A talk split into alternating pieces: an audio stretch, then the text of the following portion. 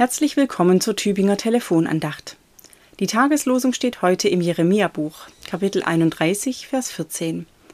Mein Volk soll meiner Gaben die Fülle haben, spricht der Herr. Und der Lehrtext dazu steht im 1. Petrusbrief, Kapitel 4, Vers 10. Dienet einander, ein jeder mit der Gabe, die er empfangen hat, als die guten Haushalter der mancherlei Gnade Gottes. Du bist etwas ganz Besonderes. Wann hat Ihnen das zuletzt jemand gesagt? Ich hoffe, es ist noch nicht so lange her, dass Sie sich nicht erinnern können. Der Satz hört sich ein bisschen so an, als würde man ihn nur zu Kindern sagen, vielleicht weil sie noch auf dem Weg sind, sich zu entfalten, vielleicht weil man noch gar nicht alles sieht, was in ihnen schlummert, vielleicht weil noch vieles an Gaben und Kräften sich noch nicht unter Beweis stellen musste. Du bist etwas ganz Besonderes. Dieser Satz gilt aber auch für alle, die schon etwas größer sind, wie Sie und ich, Manches hat sich ja schon entzaubert auf unserem Weg bis hierher. Ich kann für mich sagen, dass in mir keine Kräfte schlummern, die mich zu einem Mitglied der Frauenfußballnationalmannschaft werden lassen. Ich werde in meinem Leben keine Architektin und keine Elektrikerin mehr sein, und es sollte besser niemand handgestrickte Geschenke von mir erwarten, schon im eigenen Interesse. Bin ich trotzdem etwas ganz Besonderes? Losung und Lehrtext für den heutigen Tag sagen ganz klar Ja. Die Losung betont dabei das Füllhorn voller Segensgaben Gottes, das er über seinem Volk, über allen seinen Kindern ausgießt. Mein Volk soll meiner Gaben die Fülle haben, spricht der Herr. Es sind dies zum Beispiel die Wunder der Schöpfung um uns herum, und es ist seine Zusage, diese Welt nicht sich selbst zu überlassen, sondern in ihr die guten, die segensreichen Kräfte zur Entfaltung kommen zu lassen.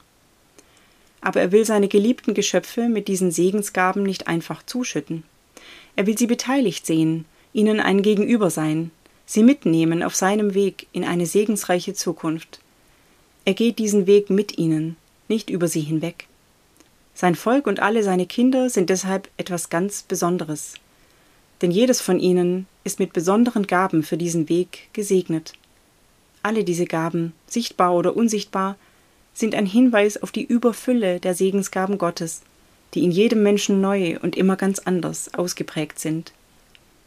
Dienet einander, ein jeder mit der Gabe, die er empfangen hat, als die guten Haushalter der mancherlei Gnade Gottes, sagt deshalb der Lehrtext.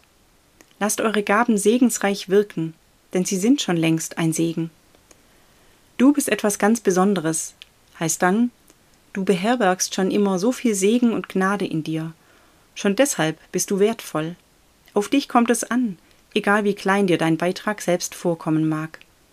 Es lohnt sich, diese Zusage anderen und auch sich selbst immer wieder zuzusprechen. Petrus Zehlen formuliert das so. Manche Menschen wissen nicht, wie wichtig es ist, dass sie einfach da sind.